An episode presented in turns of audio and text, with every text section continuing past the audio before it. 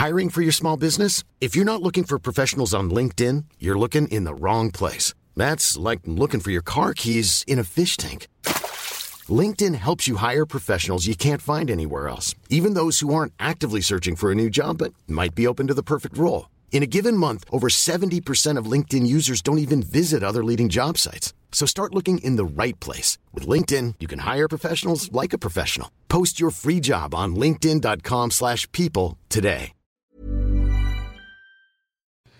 Hola, ¿cómo estás? Te habla Víctor Hugo Manzanilla y quiero darte un anuncio súper rápido. Quiero invitarte a la semana del Expert Prenur. Es una semana de entrenamiento en el área de negocios y el emprendimiento que voy a estar dando desde el 20 de abril al 27 de abril de este año 2020. ¿ok? Te invito para que descubres cómo impulsar tu negocio una vez por todas y el método mediante el cual lograrás adquirir decisión, firmeza y claridad para ser tu propio jefe. Es totalmente gratuito y puedes registrarte desde ya yendo a emprendedorhoy.com.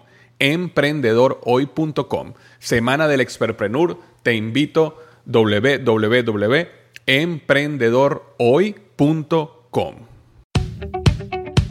Hola, yo soy Víctor Hugo Manzanilla y bienvenido al programa Liderazgo Hoy, un podcast diseñado para ayudarnos a crecer como líderes. Un programa donde te convenceremos que tú eres capaz de cambiar tu vida, alcanzar el éxito y dejar una huella imborrable en la vida de tu familia, tus amigos y el mundo. Prepárate, porque los mejores días de tu vida están al frente de ti.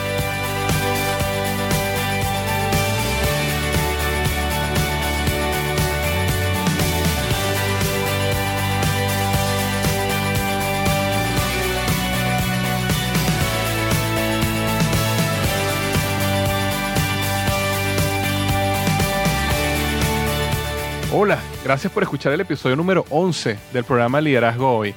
Sé que el programa de hoy te va a fascinar. Hoy voy a entrevistar a un empresario que está teniendo muchísimo éxito.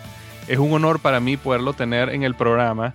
Eh, y su nombre es Alberto Álvarez. Y Alberto, eh, bueno, nada más para contarte rápidamente sobre él, eh, lo que vas a escuchar, la persona que vamos a tener hoy es, primero que todo, una persona que es un orador TED Talk.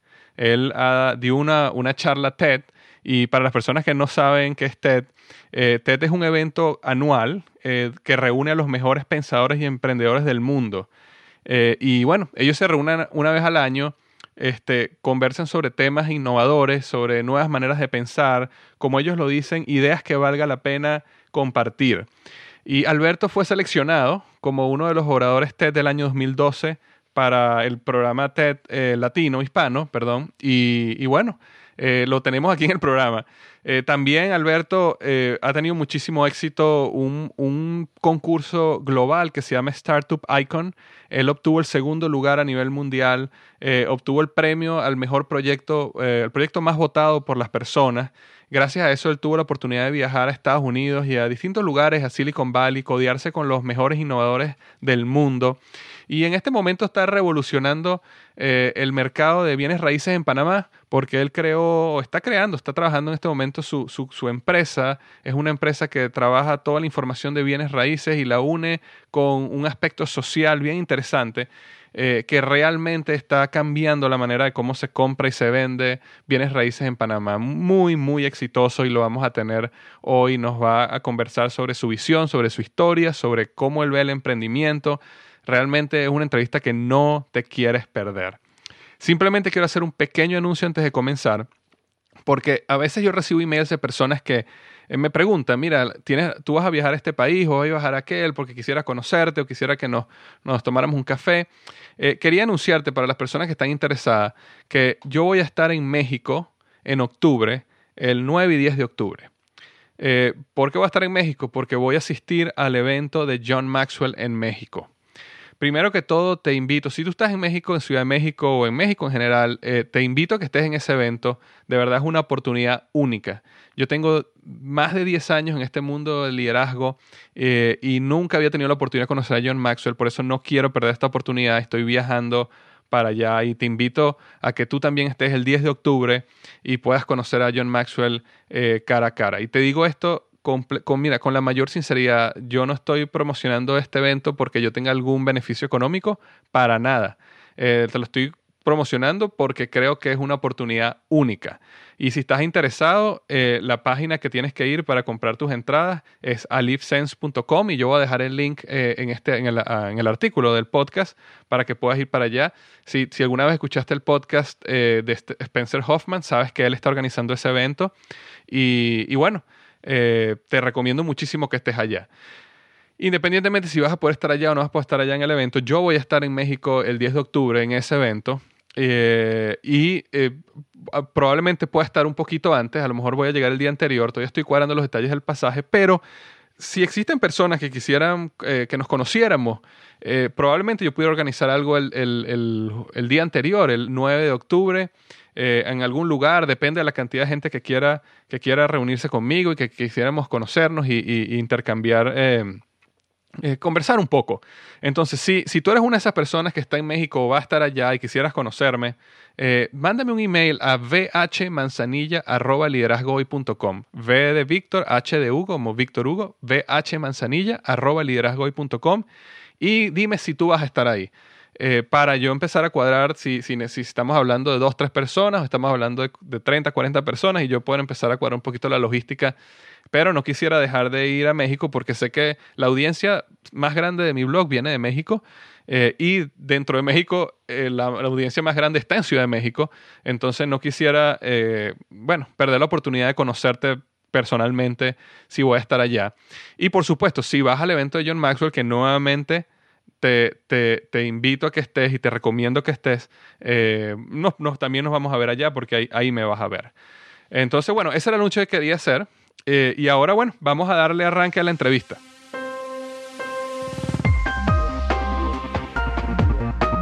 Hola Alberto, ¿cómo estás? Muy bien, Víctor, ¿tú? Muy bien, vale, de verdad, muchísimas gracias y bienvenido al programa Liderazgo Hoy. Eh, es todo un honor eh, que nos hayas dado este tiempo, de verdad, muchísimas gracias. ¿Cómo está todo por allá, por Panamá? Muy bien, muy bien, Víctor. De hecho, el, honor es mío. He visto tu, tu, blog cómo ha ido creciendo y la verdad el número de fans que, que, ya tienes y es un honor para mí más bien participar acá en esta entrevista. Gracias, no, muchas gracias, Alberto. Y, y como te digo, e, el honor es mío. Tú sabes que para, para, los, para los oyentes, Alberto y yo estudiamos en la universidad juntos, en la Universidad Simón Bolívar en, en Venezuela, en Caracas, y eh, ambos empezamos a trabajar en, en Procter Gamble eh, más, más o menos en años similares. Eh, yo fui a, transferir a los Estados Unidos, eh, Alberto estuvo en Venezuela y después fue transferido a Panamá.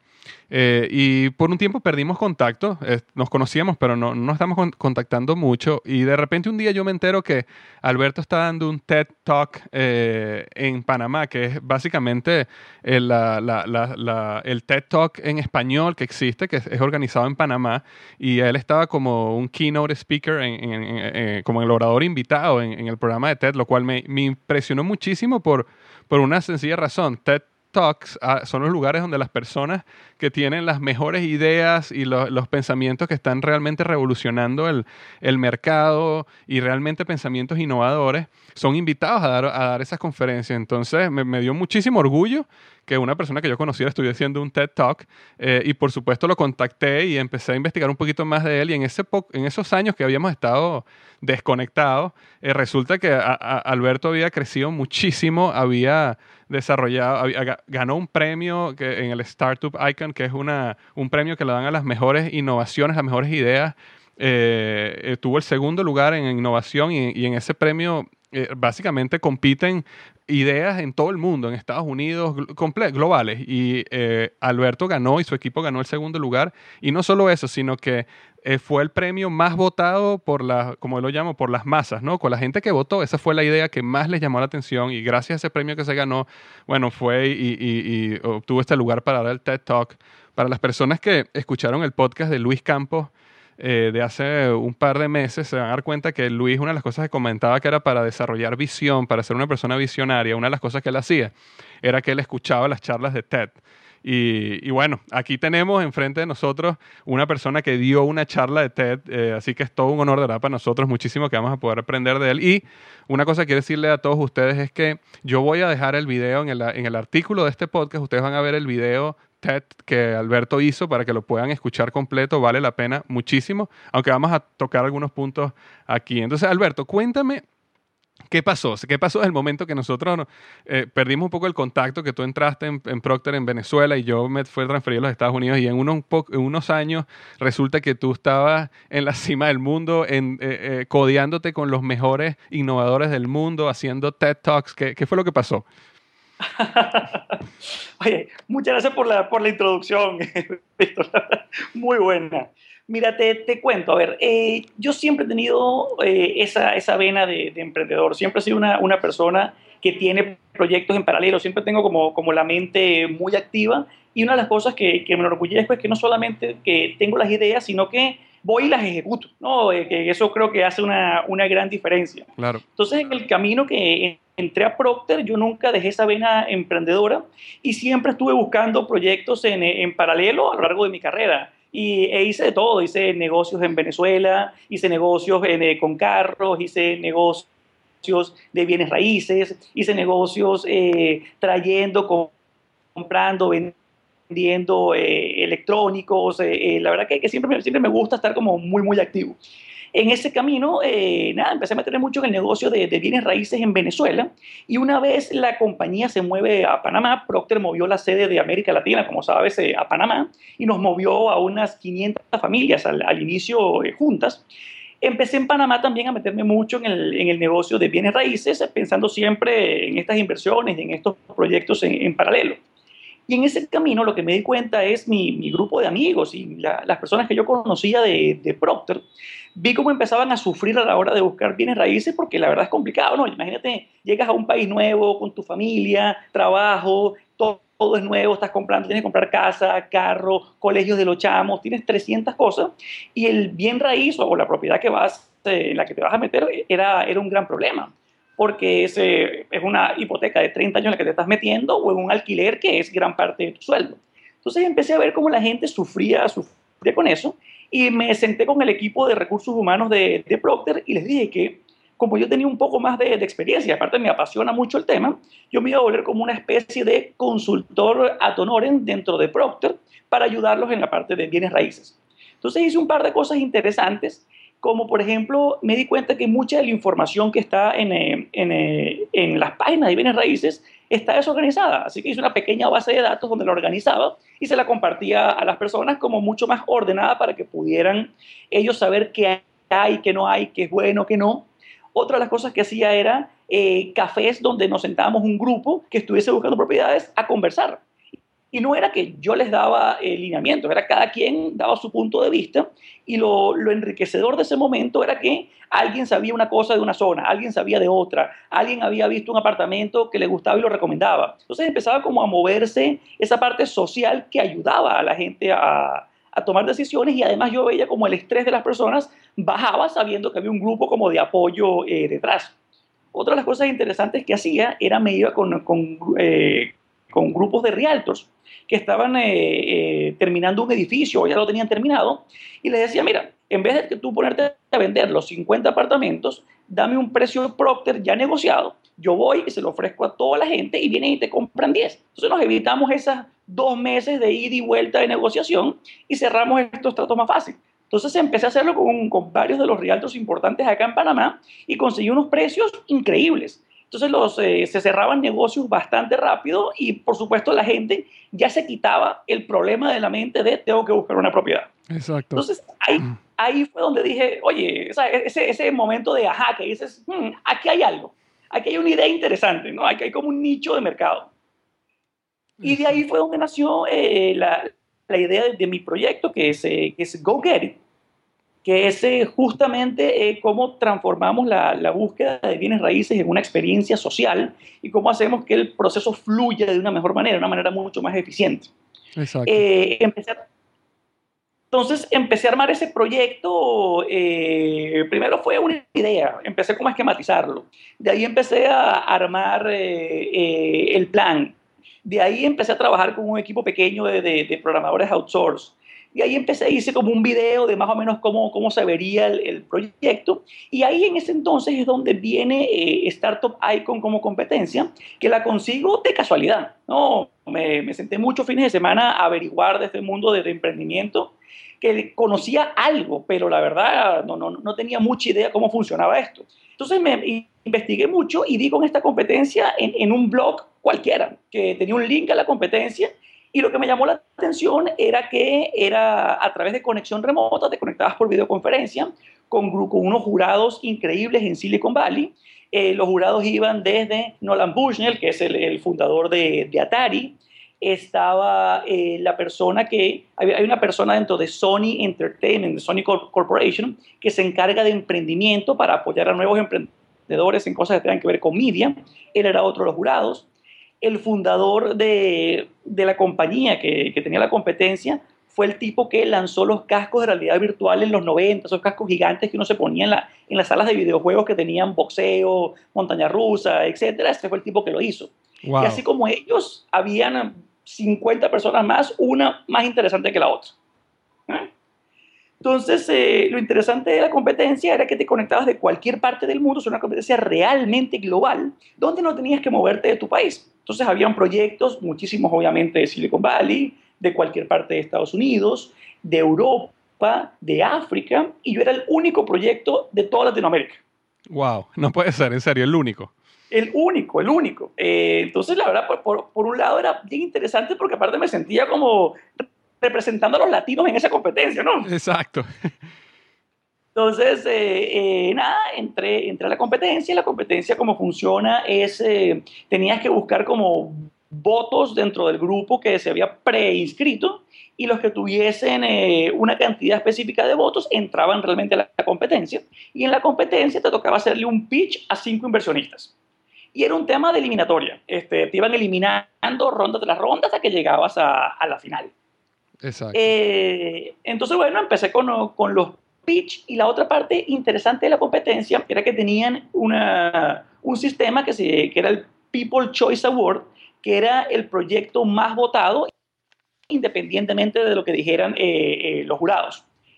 Y, y, aparte lo que tenía interesante eso era que el proyecto más votado era como, como un ticket especial, lo que llamaban ellos el Golden Ticket, que si en algún momento te eliminaban de la competencia, el ser el proyecto más votado, al final te daba un pase, a la final donde volvías a entrar en la pelea. Ok.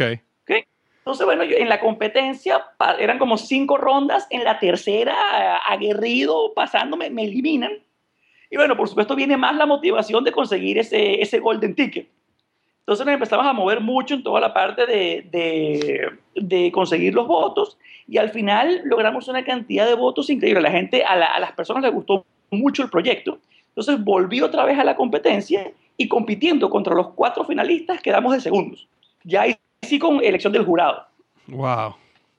¿No? Entonces fue, fue como toda una historia súper interesante. De hecho, bueno, la, parte más interesante de todas es, imagínate que la, final de la competencia era, era, un martes y estábamos a jueves y, y estoy, con, este, estoy en este proyecto con mi hermano que es, el cofundador de, de Bogerit y teníamos que decidir si íbamos o no íbamos a Silicon Valley, porque obviamente el ganador eh, le tocaba ir a, Silicon Valley, el ganador de Golden Ticket, y estábamos en esa decisión si íbamos o no íbamos, pero no sabíamos si habíamos ganado y no lo íbamos a saber hasta el lunes.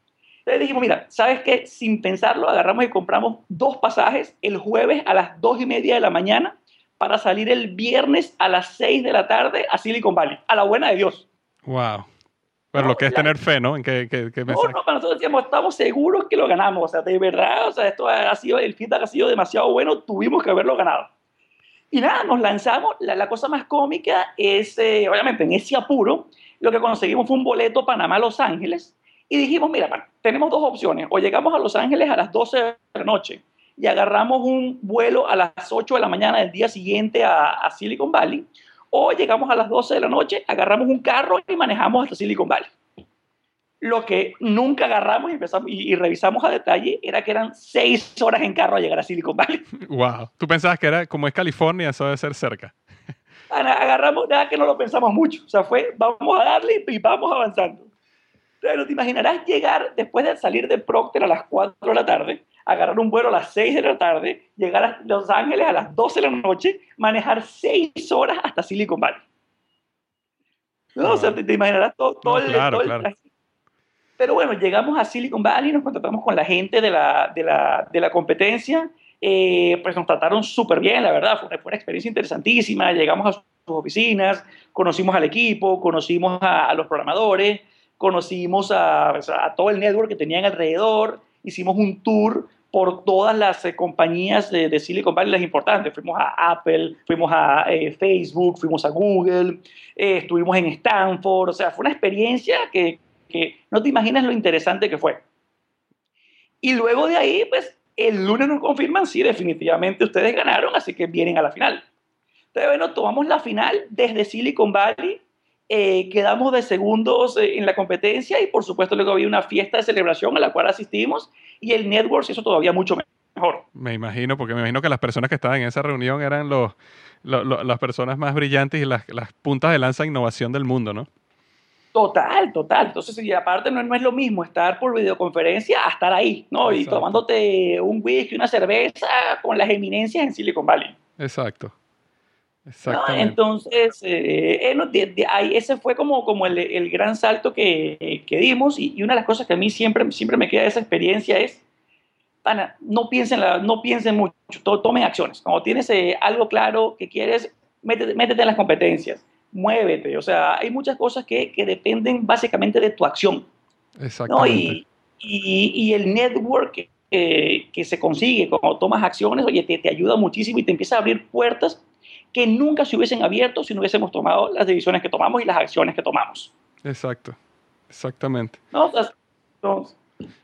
interesante, interesante, Alberto, que de lo que cuenta, porque eh, uno de los puntos que, quisiera que no pasara por alto a, las personas que están escuchando el podcast es que cuando tú llegaste a Panamá, eh, tú decides empezar a, ayudar a las personas en, el, en todo el proceso de bienes raíces, ¿correcto? Correcto. Entonces, ese, eso que tú hiciste era sin ganar dinero, ¿no? Eso fue un proyecto que tú tomaste como, completamente eh, voluntario este, para ayudar a las personas, ¿no? Que, Exactamente. que es algo que siempre conversamos aquí en el blog, ¿no? Que una de las claves para tener éxito, uno de los aprendizajes es busca primero que todo servir a los demás antes de conseguir dinero, que fue uno de los primeros pasos que tú hiciste. Lo otro que yo vi que tú hiciste era que eh, tú tienes un, un, job description, o sea, tú tienes una, un trabajo que era en, específicamente en Procter Gamble que tú tenías que hacer, pero tú fuiste más allá de eso, porque tú no, tú no tenías que hacer esto, tú simplemente podías conseguir tu casa y, y estar feliz y hacer tu trabajo y crecer, pero tú, sin embargo, decidiste ir más de ahí y empezar a ayudar a, las personas y también a la organización donde tú trabajabas, a la compañía, porque si tú resolvías a las personas ese problema del bienes raíces, ayudas no solo a ellos, lo ayudas también a la corporación porque tienes muchísima más gente relajada, trabajando, productiva, ¿no? Exactamente. sí, sí, me parece, o sea, lo que quiero decir es que eh, tú, desde que empiezas la historia se muestra perfectamente eh, no solo el espíritu emprendedor, sino los principios de, liderazgo y de éxito que tú aplicaste para llegar al punto donde ganaste esta competencia, te codiaste con los mejores del mundo y, bueno, y, según, según entiendo, esto, fue simplemente el comienzo, ¿no? Porque después te vi que, te fuiste invitado a dar un TED Talk en Panamá, eh, muy interesante. Eh, cuéntanos, cuéntanos sobre eso. Sí, mira, eh, a ver, después que terminó esa, esa competencia, eh, una de las cosas que, que, me di cuenta era que Latinoamérica era una potencia en el, en el mundo de emprendimiento, pero era una potencia que todavía no, es, de hecho, una potencia que no ha despertado todavía. Entonces empecé también a, a pensar ahí, bueno, ¿qué puedo hacer eh, eh, desde acá para, para, ayudar? A ver, y, me di cuenta, oye, tengo buenos contactos en Estados Unidos, en, en Silicon Valley, tengo experiencia en, en mercadeo, me apasiona el, el, tema de emprendimiento. Entonces eh, empecé a crear una comunidad en Facebook para justo dar noticias de emprendimiento, qué concursos habían, cómo podemos ayudar a otros emprendedores, conectar a emprendedores unos con otros. Y en ese camino también empecé a trabajar mucho con el equipo de Silicon Valley, en el cual había sido el, el, o son de hecho los dueños de la, de la, competencia, y empecé a trabajar con ellos también en un poco de consultoría de, de marketing para ayudarlos pues a, a seguir avanzando con, con, el proyecto. Y eso pues me empecé a codear mucho con la, con la comunidad de emprendimiento. Acá, acá en Panamá también una de las cosas interesantes que me pasó es eh, el mismo proyecto GoGerit lo inscribimos también en una competencia de emprendimiento acá en Panamá, donde había más de 100 proyectos. En esa quedamos de primer lugar, eh, se llama el, Acelerador de Empresas de, Panamá, es un proyecto bien interesante, eh, del, fondeado por el Banco Interamericano de, Desarrollo, con un grupo que apoya mucho el, emprendimiento en, en, Panamá. Entonces por ahí también me empecé a codear mucho con, con emprendedores.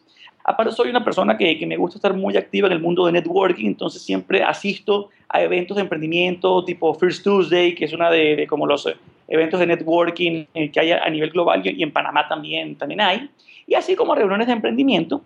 Y en ese camino eh, pues voy, voy conociendo gente y, cono y, y nada, se empiezan a abrir como, como puertas. En el tema del, del TED, ¿cómo llego? Más o, menos, más o menos de la misma manera yo participé eh, como oyente en el primer TED que se dio en, eh, en, Panamá, que fue hace ya un par de años, creo. Me hice, buen contacto con la persona que, que lo organiza y seguimos pues más o menos en contacto y, coincidiendo mucho en estos eventos de, de networking. Y él también empieza como a ver mi historia, empieza a ver qué ha pasado en Silicon Valley, cómo van los proyectos acá en Panamá, cómo va avanzando GoGetit. Eh, y nada, nos sentamos a conversar un rato y me dice, mira, ¿por qué no, por qué no te animas a, dar un TED? Y de hecho, como esas cosas de, de, la vida y cómo se dan las oportunidades, de hecho, en, en ese TED habían dos opciones. Tú hacías eh, un pitch, o sea, como que explicabas más o menos qué querías hacer, y tenías como el TED principal de oradores principales y un TED que era como corto de cuatro minutos que le daban oportunidad a, a personas. En ese momento apliqué como al test de, cuatro minutos eh, para, para, dar mi experiencia. En lo que aplico, me llaman y me dicen, oye, tu historia es muy interesante, ¿por qué no vienes y das un TED como orador principal? Wow. Y bueno, pues wow, ¿no? O sea, qué, gran orgullo. Eh, eh, cuando te, llaman y, te dicen eso, eh, tú dices, pues, por supuesto, ¿no? O sea, no, no, lo piensas dos veces.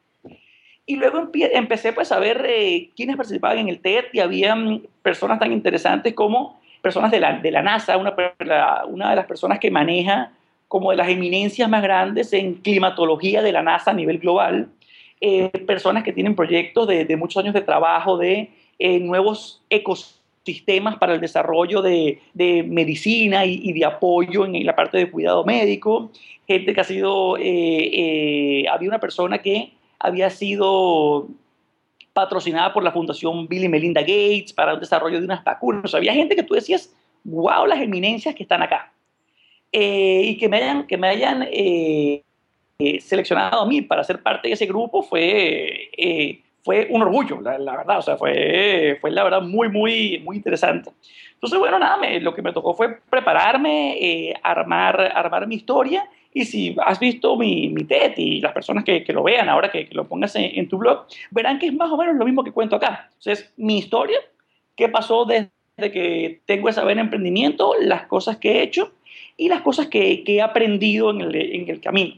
Y yo lo, lo que creo que, que más, más me gustó de haber estado en TED fue haber podido dar estos mensajes motivantes y hacer que otras personas hayan tomado acciones. De hecho, una de las cosas que, que me gustó mucho es Luego de dar mi TED, siempre me consigo personas que me escriben o, me, o de repente me los consigo y me dicen, oye, vi tu TED y por tu TED hice algo.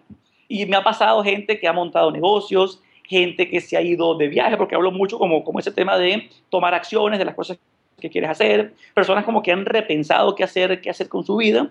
Y tú dices, ¿qué, qué poder tiene pararse a hablar 18 minutos, contar tu historia y cómo puedes realmente impactar fuertemente a una cantidad de personas alrededor?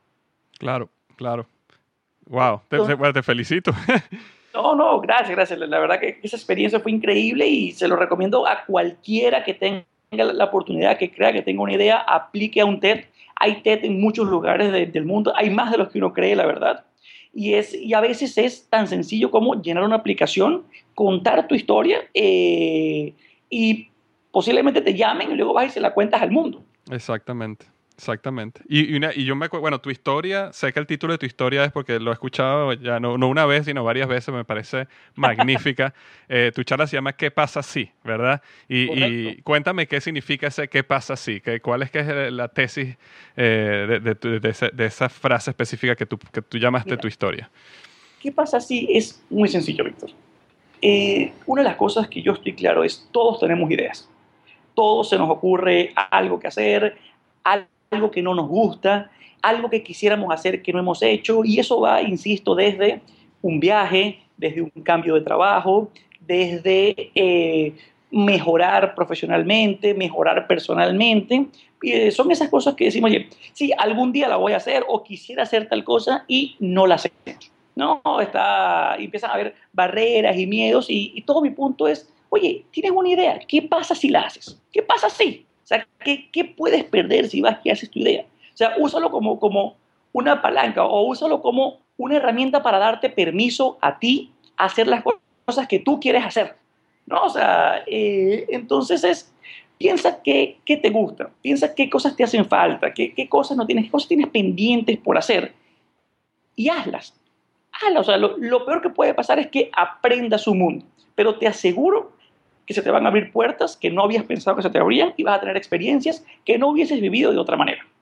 Excelente, una, excelente. Una sí, sí, dime, dime. Que yo, que yo creo, que, que yo, soy, yo, creo mucho es, las personas a veces van por la vida, ¿no? Y van como lineal y, y quieren hacer algo y, y, no lo hacen y ya, y, siguen su camino en el, en el, día a día. Y luego se quedan con esa frustración, ¿no? De esas cosas que, que pudieron haber hecho y, y, no hicieron. Y una, una de las cosas que yo, que yo ponía en mi charla y que, que fue como una de las, de las escenas más impactantes, yo lo que les decía a las personas es, yo arranco mi charla diciendo que, oye, pararse en una tarima y hablarle a cientos de personas en vivo, o sea, frente a mí, y a miles de personas eh, por webcast, las que me van a ver en el futuro, da miedo, ¿no? Realmente da miedo pararse, oye, ¿será que me sale bien? ¿Qué puede pasar? No, se empiezan a salir una, una cantidad de, de, preguntas y miedos naturales. Pero, pero mi, mi gran motivador es, lo que me da más miedo de todo es llegar y morirme en 50, 80, 80 años y no haber hecho las cosas que quería hacer. O sea, haberme llevado todas mis ideas a la tumba y lo que yo le ponía era como un cementerio. Lo que yo le decía a la gente es, ¿de qué creen que está lleno ese sitio? Está lleno de ideas, de ideas que nunca se llevaron a la vida. Entonces, pensar en esa escena a mí realmente me da miedo. O sea, llegar allá y decir, oye, miles de cosas que quise hacer, nunca las hice. Pasé 80 años de mi vida y no las hice, me da miedo. O sea, me da terror. Entonces, es lo que me motiva mucho a cada vez que tengo una idea, la pienso y voy y la, y la hago, o sea, y la ejecuto. En general, las ideas voy, voy y las hago porque, insisto, la experiencia lo que me ha dicho es lo que aprendo, lo que consigo, es mucho mejor que no haberla hecho. Wow, magnífico, magnífico. no, de verdad que eh, interesante. Bueno, de hecho, si las personas escuchan el primer podcast que yo hice, que yo lancé eh, en Liderazgo Hoy, se van a dar cuenta que yo utilicé el ejemplo del cementerio y exactamente utilicé las palabras exactas de qué pasa si varias veces. Eh, y todas inspiradas, todas inspiradas por tu TED Talk, ¿ok? Porque... Oye, mira. Sí. las cosas que me gustan cuando salen cosas como esta. Qué bueno. Sí, bueno sí, sí. O sea, que fíjate que ya o sea, has impactado muchísimas más personas que las que tú crees que has impactado eh, gracias, gracias a ese TikTok. Pero es verdad, mira, yo no lo, nunca, no lo había visto desde ese punto de vista, pero tienes toda la razón, ¿no? Yo, yo cuando veía el miedo, yo decía, yo también tengo miedo en todas las cosas. Cuando yo empecé el blog, cuando empecé el podcast, todo esto me dio miedo.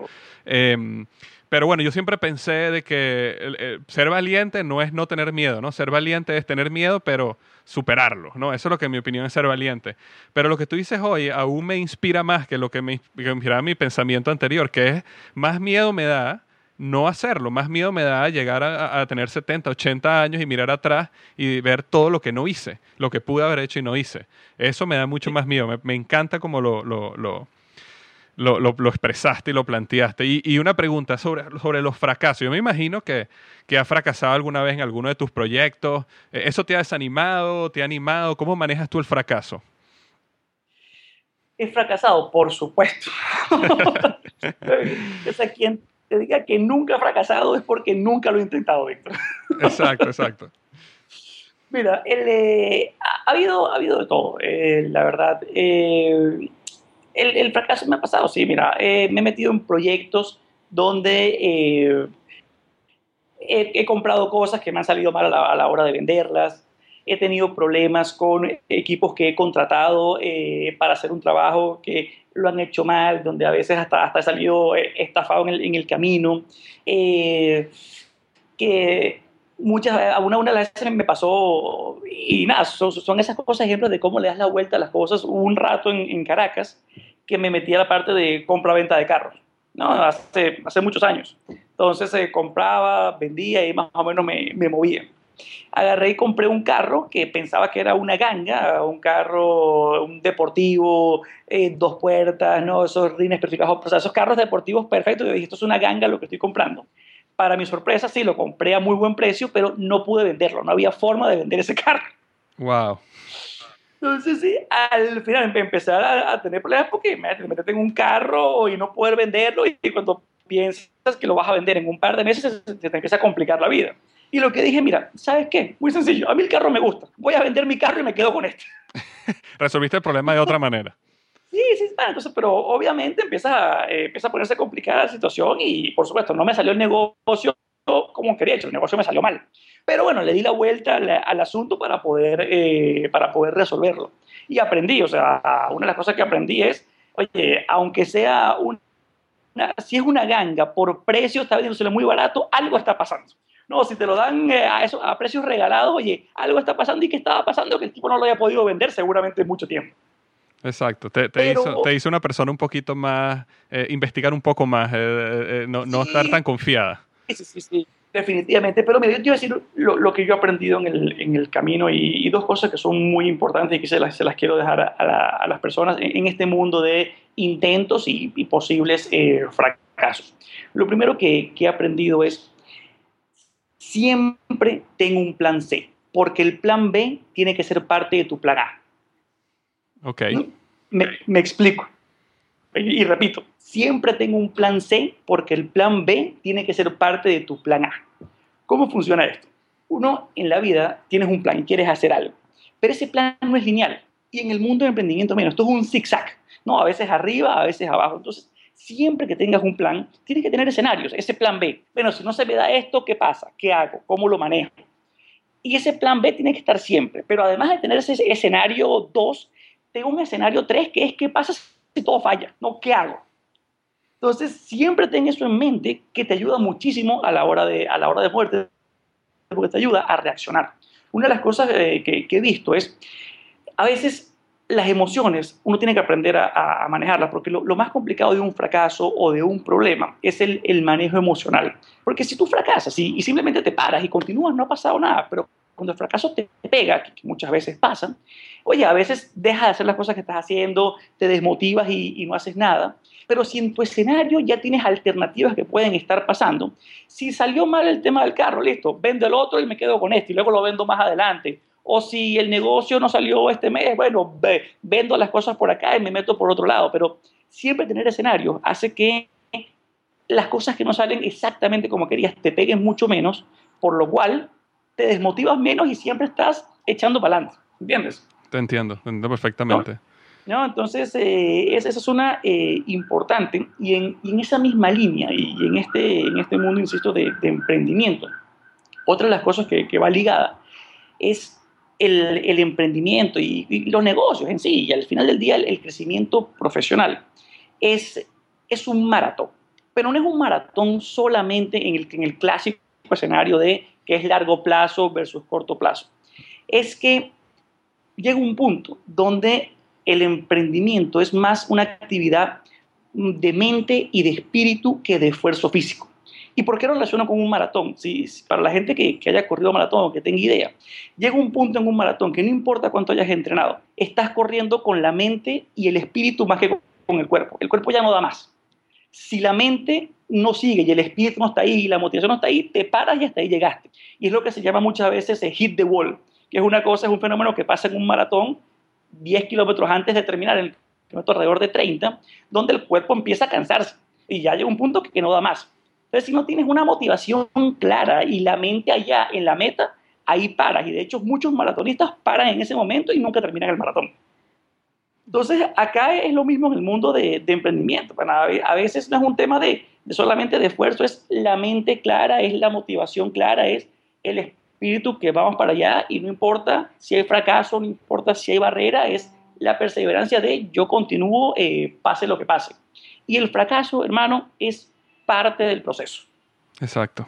¿no? Entonces, esa es otra de las cosas que yo siempre digo, no tener miedo al fracaso, no salió como tú querías, está bien, escenario 2, escenario 3, plan A, plan B, aprende, corrige y continúa.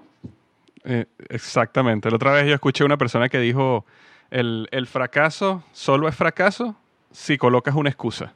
Si no colocas una excusa, simplemente es un aprendizaje. Este, y, y, me gusta exactamente como tú lo haces, me encanta tu, tu analogía con el maratón porque es real, es, acerca de la mente, acerca del espíritu, acerca de cómo dominas esas, eso eh, por encima de, todo lo que está sucediendo.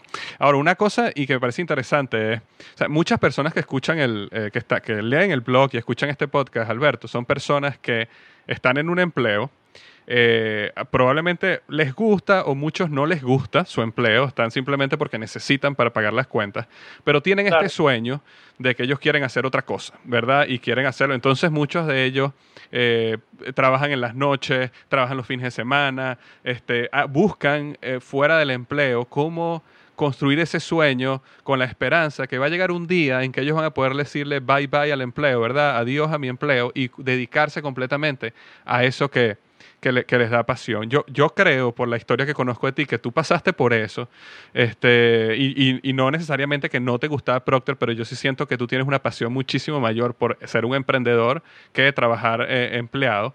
Eh, cuéntanos, cuéntanos, tú hiciste eso, tú trabajaste en las noches, los fines de semana, o sea, ¿cómo hiciste tú para manejar un empleo, para pagar tus cuentas y aparte hacer un negocio? Y, y tengo entendido que ya tú llegaste al punto donde ya tú le dijiste adiós a tu empleo y estás completamente dedicado a tus sueños. Cuéntanos, cuéntanos eso. Ya, Víctor, el, primer consejo que yo le doy a cualquier persona es, primero que todo, no importa lo que hagas, no importa si te gusta el emprendimiento, el mundo corporativo, el mundo bancario, es nunca trabajes por dinero. Trabaja en lo que te gusta, sea lo que sea que es lo que te gusta y que obviamente pague tus cuentas. Entonces es la primera cosa que yo siempre digo. Si las personas están trabajando solamente por dinero, es momento de repensar qué quieren hacer. Y eso no significa que se vayan a emprender, significa busquen otro trabajo, cambien de carrera, eh, hagan otra cosa que les guste, porque el, el, empleo es algo que haces la mayoría del tiempo de tu vida. O sea, la mayor parte del tiempo de tu vida la pasas trabajando en, en una situación, eh, o sea, en, en, una vida cualquiera. ¿no? O sea, trabajas al menos ocho horas al día, si no más. O sea, de tu, de tu vida activa, el trabajo es gran, gran parte de, tu tiempo. Entonces, lo mínimo que, que, tú te debes a ti mismo es trabajar en algo que te gusta. Entonces, eso, eso es lo, lo, primero. Ahora, a tu pregunta sobre, sobre las personas que trabajan y les gusta emprender, no, es ese, ese grupo que somos, somos eh, algunos. Mira, a mí la, la, experiencia de trabajar y emprender me gustó. yo, yo la recomiendo mucho, sobre todo porque es una manera de hacer cosas de bajo riesgo. Yo lo que siempre decía es, cuando yo hacía negocios en paralelo a mi trabajo, algunos me salían muy bien, algunos no me salían tan bien, algunos me salían mal. Era, pase lo que pase, yo siempre tengo, como decimos en Venezuela, mi 15 y mi último. Exacto, tú pago, tú pago. Exacto, o sea, el dinero va a estar entrando, sí, perdí en el negocio, pero mi sueldo sigue, sigue entrando. Entonces eso, por supuesto, me da una, una paz mental para poder avanzar, eh, avanzar en los proyectos.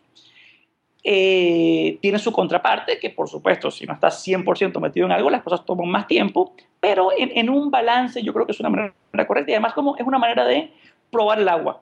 ¿No? O sea, saber si eso es lo que me gusta, saber si eso va a funcionar, antes obviamente de, dar el gran salto que es salirte del, del empleo. Entonces empieza, es, como, es como un caso de estudio, ¿no? Mientras vas, eh, mientras el caso tuyo funciona, listo, dedícate a eso si es lo, si es lo que quieres. Entonces, para la gente que, que trabaja, que quiere, que tiene esa vena emprendedora, inténdelo. Ahorita hay miles de opciones, web, de cosas que pueden hacer, pueden asociarse con gente, pueden montar cosas ustedes mismos y vayan probando qué es lo que les gusta y qué es lo que funciona. Eh, te cuento mi experiencia, como te digo, yo toda mi carrera eh, he siempre tenido algún tipo de, negocio por fuera, sabía que me gustaba, sabía que, que, me, que me, funcionaba y fui aprendiendo que podía manejar varias cosas en, en paralelo. Este proyecto que tengo, Go Get It, fue un proyecto que arranqué hace unos cuantos, unos cuantos, cuantos meses atrás, antes de decidirme que era el momento correcto para, para, para salir. fui amoldándolo, fui aprendiendo, fui pagándolo, porque al final del día tenía que, pagar la, operación antes de decidir eh, salirme. Entonces, cosas importantes. Insisto, si tienen una idea, tomen una acción. Y una acción de bajo riesgo es hacerla en, en paralelo. Cosas importantes que aprendí es, hay que aprender a organizarse. Hay que aprender, de hecho, a priorizar. ¿Qué son las cosas y qué otras las cosas que yo digo mucho en, mi, en mi TED? De todas las cosas que quiero hacer, y eso incluye trabajo, emprendimiento, estudio, deporte, diversión, familia. ¿Cómo las priorizo? O sea, ¿qué es lo primero, segundo, tercero, cuarto y quinto? Y en base a eso, ¿cómo adapto mi tiempo para que eso funcione eh, de esa manera? ¿Y qué estoy dispuesto a sacrificar? Porque eso es muy importante. Definitivamente, en cualquier cosa que, que, que decidas emprender hay sacrificios, ¿no? La gente que es deportista sacrifica eh, la fiesta. La gente que es trabajadora sacrifica tiempo, no sé, con la familia o el deporte. La gente que es totalmente familiar sacrifica el trabajo. O sea, siempre hay cosas que, que, tienes que poner en la, en la balanza. Pero lo importante es que las prioridades grandes siempre estén encima de las prioridades pequeñas. Si tú sacrificas algo de prioridad pequeña por algo de prioridad grande, ¿qué importa? Vale totalmente la pena. Lo que tienes que tener cuidado es que no, que no pase al revés. No sacrifiques cosas grandes e importantes por cosas pequeñas, porque ahí sí viene toda la parte de frustración. Entonces, una vez tienes claras tus prioridades y empiezas a ver qué puedes sacrificar eh, y qué no, ve armando la idea. Y, hay cosas en este mundo tan sencillas. Si quieres montar un sitio web, consigue un dominio, arma una presentación, conversala con otras personas, ve moviendo eh, la idea y ve recibiendo feedback a ver, a ver qué, qué va pasando si puedes asociarte o te quieres asociar con alguien que, esté, que no esté trabajando, que, le que, que tenga sentido para él, que lo haga también. Eh, y así vas como, como probando qué, qué, va pasando. Si hace falta, tómate eh, un tiempo de, de, vacaciones si las tienes y te quieres dedicar al proyecto. Dedícate el, el, fin de semana. Tienes muchas opciones. Y la verdad, una de las cosas que, que he visto es, la gente a veces dice, no, la, la, típica excusa. No, bueno, pero ¿en qué tiempo? O sea, mi día está totalmente full, o sea, ¿qué hago? O sea, ¿cómo lo manejo? Y tú te pones a analizar el día de las personas y la verdad no está tan full. O sea, hay muchas cosas que son sacrificables y yo siempre, y esto, es una cosa que, siempre digo e insisto también, siempre la, la, comento en, en mi TEDs, la gente se ha puesto a pensar cuánto tiempo le dedica a ver televisión. De verdad, es una cosa que siempre le digo a las personas, siéntense un rato y Piensen cuánto tiempo le dedican a ver televisión. Pero no solamente a ver televisión, cuánto tiempo le dedican a ver programas repetidos. Eh, series que ya se sabe, ¿no? Las, típicas, o sea, sentarse a ver, no sé, Friends o, Seinfeld, dependiendo de qué es lo que te guste, que te lo sabes hasta de memoria. Bueno, ese tiempo no se lo puedes dedicar a hacer otra cosa. Exactamente. Entonces empiezas a ver, empiezas a ver cómo sí hay momentos que sí puedes dedicarle. Mira, otra de las cosas que, por ejemplo, la gente que está en el, que tiene que vivir el tráfico. Eh, Caracas, México, imagino que te tocará también en, Estados Unidos. Tienes una hora en el carro. Una de las cosas que funciona mucho es, oye, las cosas que te vayan ocurriendo, velas grabando, escucha podcast, eh, eh, ¿sabes? Hay tantas cosas que puedes ir haciendo para optimizar mucho más tu tiempo que te ayuden a la hora de, emprender, que lo que tienes simplemente es, insisto, priorizar, organizarte y la parte más importante, Víctor, que la voy a, vas a ver que la voy a repetir muchas veces, es tomar una acción. Exacto. Al final es sobre una acción. Exacto, exacto. Mira, todo lo demás no importa si no tomaste una acción. Exactamente. Eh, entonces, eh, mira, yo creo que, que, es eso. Las personas que, que, están trabajando, insisto, si tienen la idea, si tienen esa, esa espina emprendedora, si creen que pueden hacer algo, vayan, háganlo, prueben, ensayen, iteren, porque las cosas van a salir unas bien, otras mal, corrijan, hasta que llegue un punto que se sientan suficientemente cómodos como para ir y emprender. Exacto. No, magnífico, magnífico mensaje. Y tú ahora, entonces, tú, tú, tú ya renunciaste a Procter y estás completamente dedicado a tu negocio. Estoy completamente dedicado a mi negocio. Sí, mira, eh, fue, una, fue una decisión que fue, en el momento que me senté a pensarla, fue más fácil de lo que yo pensaba. Eh, yo sí hice lo, que, lo mismo que le digo a la gente que haga. Si me senté, si pensé qué es lo que quería, pensé cuáles eran mis prioridades. El negocio lo fui lanzando mientras trabajaba, iteré, ensayo, error, hasta que llegó un punto que dijo que ya está suficientemente armado el negocio para poder ir eh, y salir. Ya me sentía que tenía el conocimiento correcto para poder ir y manejar el negocio. Y además ya sentía que mi trabajo actual me había dado suficientes herramientas para poder pasar al, al siguiente nivel.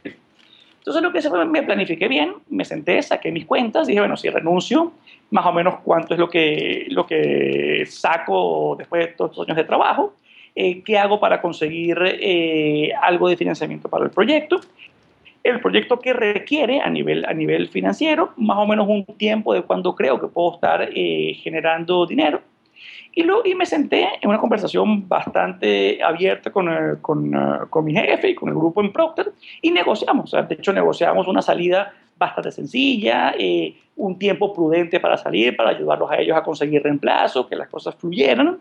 y fue, de verdad, yo me siento que salí muy bien de Procter y de hecho todavía voy de vez en cuando a, a Procter y converso con, con, mi ex equipo y la verdad que la relación es, es bastante buena pero fue gracias a que fue una, una planificación para hacer las cosas y no fue una reacción, ¿sabes? De repente que dije, me voy. Sí, no fue una emoción, fue algo bien pensado con tiempo. Empezado, lo, lo conversé. Yo, una de las cosas que, que, siempre tuve dentro y fuera de la compañía es personas con las cuales pudiera conversar que me dieran guías, ¿no? Mentores informales con las que me pudiera sentar, conversar, contarle mis ideas, aprender, recibir feedback de ellos. Y nada, llegó un punto donde dice, ok, las cosas están todas fluyendo de la manera correcta, está planificado, vamos a tomar la acción. Exacto, exacto. Entonces, eh, cuando, tienes, cuando vas armando las cosas con eh, buena planificación, con buena organización, la verdad las cosas se pueden ir dando. Y cuéntame, ¿estás, feliz? ¿Estás feliz ahorita? Víctor, te voy a decir una cosa. En este, tengo unos cinco meses eh, de haber salido de, de Procter en este mundo de emprendimiento he tenido 300 tipos de problemas. No cambio esto por nada. o sea, estás feliz, estás feliz a pesar de los problemas. Feliz, feliz. Aparte, una de las cosas que, es, que, es, que fue cómica, la verdad, no he extrañado nada mi trabajo anterior. Que, que fueron nueve años, ¿no? O sea, no, no, no, no es eh, un trabajo de un año. Y no lo extraño en lo absoluto. Extraño a las personas, ¿no? mi, grupo de gente, con esa interacción, porque uno, en nueve años haces muchos amigos que obviamente son amigos cercanos.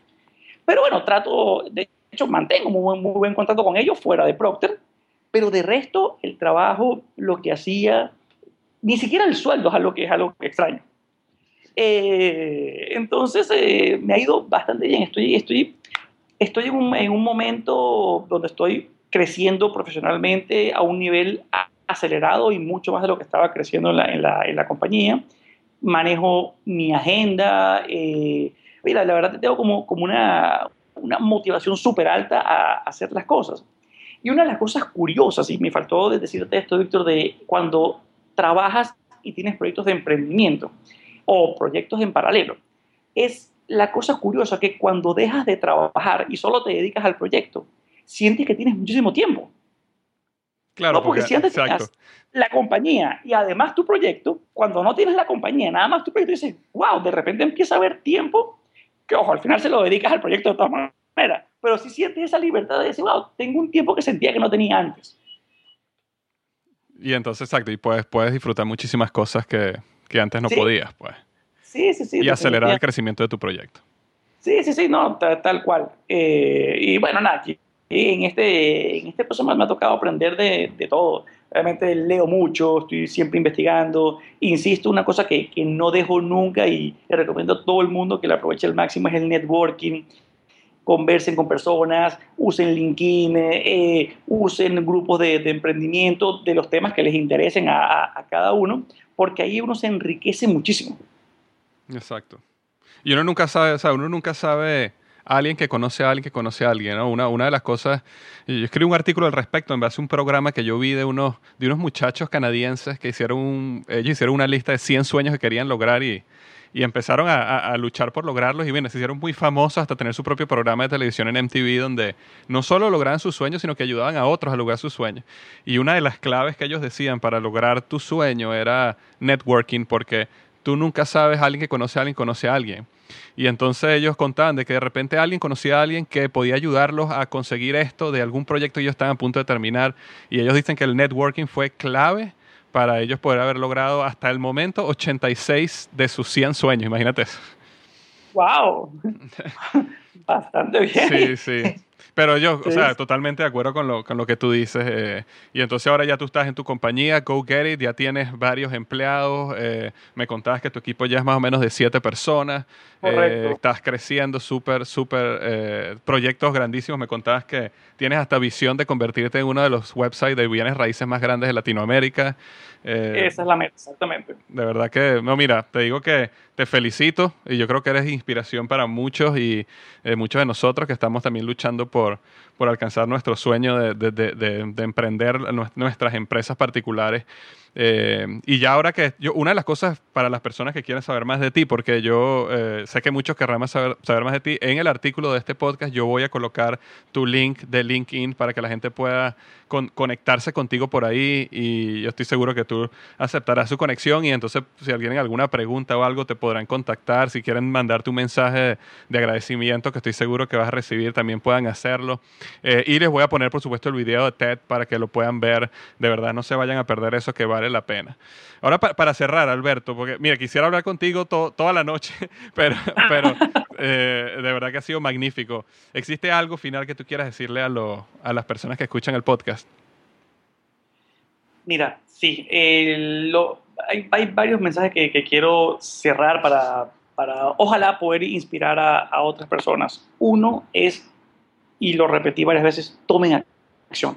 ¿Qué idea tienen? Tomen acción y empiecen con acciones pequeñas. Empiecen con cosas que quieran hacer. Una de las cosas que, he visto que ha motivado a muchas personas es ese viaje que tienen años queriendo hacer, háganlo, háganlo. O sea, dense cuenta de todo lo que van a aprender, todo lo que van a conocer, todo lo que van a vivir y eso los va a motivar a tomar una siguiente acción. Entonces, el primer mensaje es tome acciones.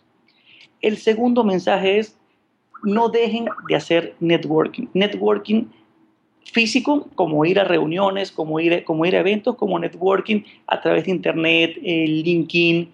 Y una de las cosas que, que veo es Internet ha hecho que la teoría de seis grados de separación sea obsoleta. Ya cada vez estás más cerca de cualquier persona en cualquier parte eh, del mundo a través de conexiones de LinkedIn, Facebook, Twitter, llámese cualquier red social. Entonces, aprovechenlo. La otra que, que les doy es conéctense, manden mensaje, escríbanle a personas. Ustedes, una de las cosas que, he visto es en este mundo de, emprendimiento y, en general, la gente está mucho más abierta a conectarse y a recibir y a ayudar a otras personas de lo que uno cree. Y a veces uno dice, no, no, no le voy a mandar ese email o, no lo voy a contratar porque seguramente no me va a parar.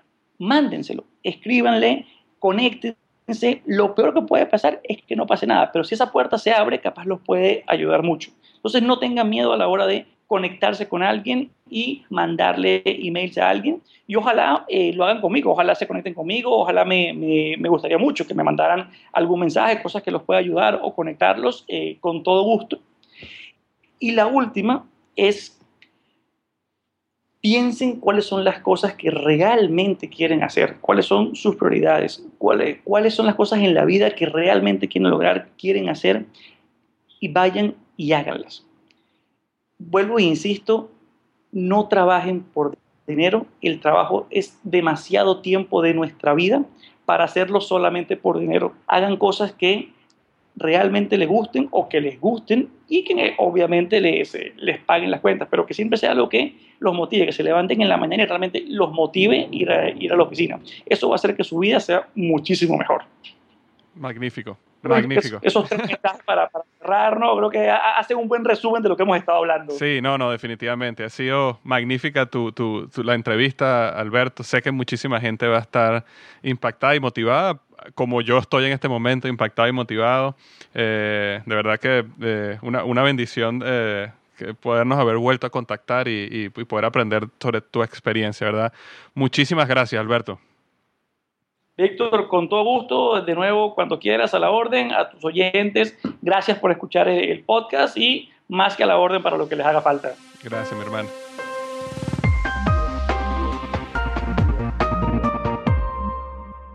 Y esta fue la entrevista con Alberto Álvarez. De verdad que magnífica, magnífica. Y yo creo que, bueno, nos dejó muchísimo.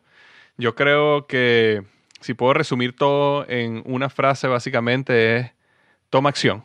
Hay que tomar acción, hay que dar el paso y empezar a hacer las cosas y poco a poco uno va aprendiendo y las cosas se van dando, pero hay que dar el paso. Entonces, eh, bueno, la pregunta es, ¿qué paso tienes que dar que no has dado y sabes que tienes que dar? Esa es la pregunta que te dejo esta semana. Muchas gracias por escuchar el programa, por escuchar el podcast. Eh, y bueno, recuerda que, como siempre digo al final, si este podcast te gusta, si te está eh, realmente ayudando y, y, tú utilizas iTunes para bajar el podcast, me ayudaría muchísimo si vas a iTunes y me dejas un, una reseña, eh, y me das ahí eh, lo que te parece el podcast, las estrellas, 3, 4, 5 estrellas. Eso ayuda muchísimo a que el podcast se haga visible para otras personas que están buscando temas de liderazgo. Si no bajas tu podcast por iTunes, simplemente el hecho que lo recomiendes en tu equipo de trabajo, la gente que te reporta, tu negocio, tus amigos, tus familiares, personas que tú sientas que esta información les es valiosa, eh, simplemente el hecho de recomendarlo me ayuda muchísimo también. Entonces, bueno, que tengas una maravillosa semana y nunca olvides que los mejores días de tu vida están al frente de ti.